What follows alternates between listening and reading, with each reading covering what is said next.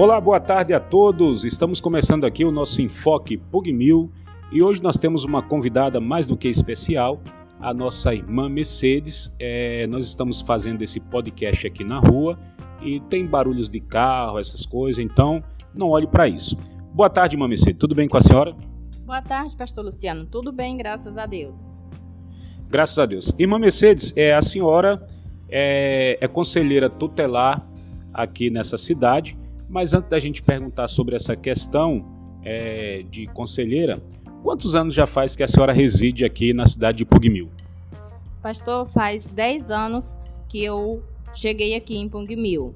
Uma cidade maravilhosa, uma cidade acolhedora, cidade de Pugmil, onde eu terminei de criar os meus filhos, é, terminei os meus estudos, trabalhei, fui para a, o Conselho Tutelar, ganhei, graças a Deus. Hoje estou finalizando, estou no último ano.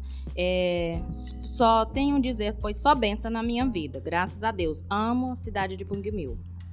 Graças a Deus. É, a senhora hoje, como conselheira tutelar, a senhora tem pretensão de novamente se candidatar para conselheira tutelar e seguir carreira no conselho?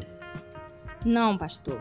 É, eu não vou para reeleição, já decidi, não vou, vou deixar é, vaga para outras pessoas. Tem novas pessoas que estão se candidatando, então eu não vou me candidatar. Apesar de ser um trabalho muito bom, amei trabalhar no Conselho Tutelar, trabalhar é, defendendo os direitos das crianças e dos adolescentes. É um trabalho muito bom e eu só tenho a agradecer pelos 130 votos que eu tirei. Sou grata a Deus por isso, por essa oportunidade de ter trabalhado no Conselho Tutelar. É um grande aprendizado.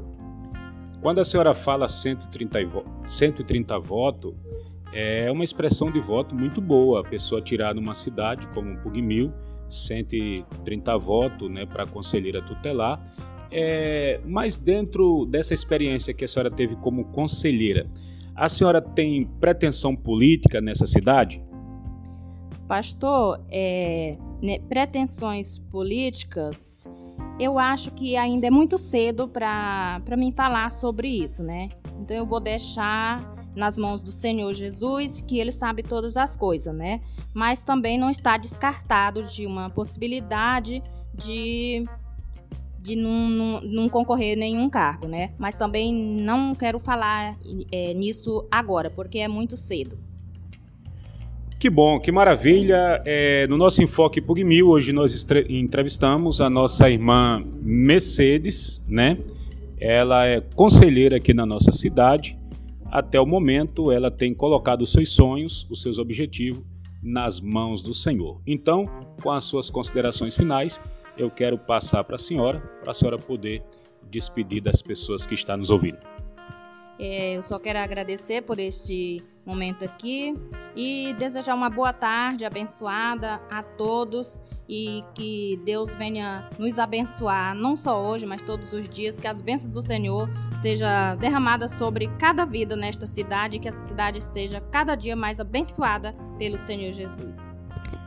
Maravilha, então você acabou de ouvir o Enfoque Pugmil.